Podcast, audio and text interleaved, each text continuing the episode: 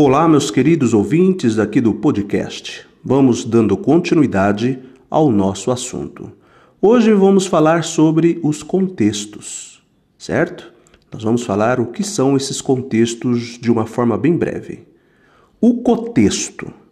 O contexto não é necessariamente o ambiente físico, o momento e o lugar da enunciação.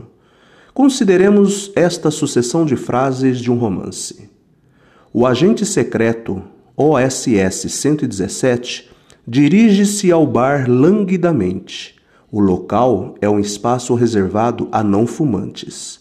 O leitor só identifica o referente de o local observando o contexto linguístico que denominamos cotexto, ou seja, no caso, a frase anterior, na qual antecede antecedente selecionado, será o bar. Mas esse cotexto pode ser percorrido de diversas maneiras. Vamos supor que haja possibilidade de escolha entre dois antecedentes. OSS 117 sai da sala e se dirige ao bar languidamente. O local é um espaço reservado a não fumantes e faz uma hora que ele está com vontade de fumar e de tomar um bom uísque. O leitor provavelmente escolherá a sala como antecedente de o local. E outra possibilidade seria o SS 117 pega um maço de cigarros, sai da sala e se dirige ao bar. O local é um espaço reservado a não fumantes. Ele precisa voltar à sala.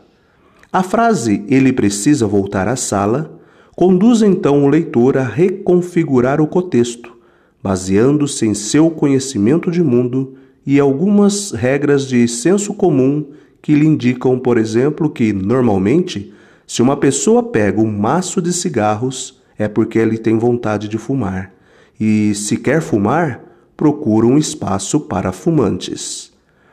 Três fontes para informações. Apontamos três tipos de, co de contextos que podem fornecer alguns elementos necessários para a interpretação. Primeiro, o ambiente físico do, da enunciação ou contexto situacional. Valendo-se do contexto situacional, podem-se interpretar unidades como esse lugar, o presente do verbo eu ou você, etc. Segundo, o contexto. São as sequências verbais encontradas antes ou depois da unidade a interpretar, diferentemente de enunciados autônomos como não fumar. Constituídos de uma única frase, os enunciados geralmente são fragmentos de uma totalidade mais ampla. Um romance, uma conversa, um artigo de jornal, enfim.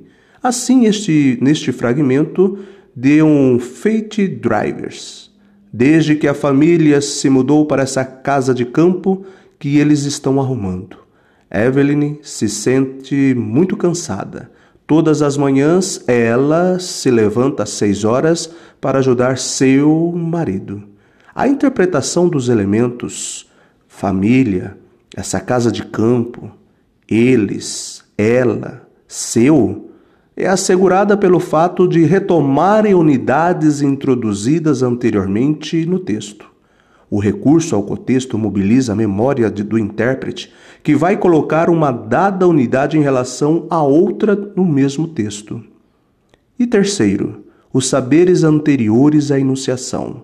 São exemplos a referência dos nomes próprios ou do conhecimentos ou os conhecimentos a respeito das consequências prejudiciais do tabaco, o formato oficial dos avisos de interdições, etc. Ok? Fiquemos por aqui. Semana que vem vamos falar sobre os procedimentos pragmáticos. Espero que este podcast esteja bem claro para entendermos sobre os contextos dentro de uma unidade textual para melhorar a leitura e a interpretação de texto. Tenham todos um bom dia.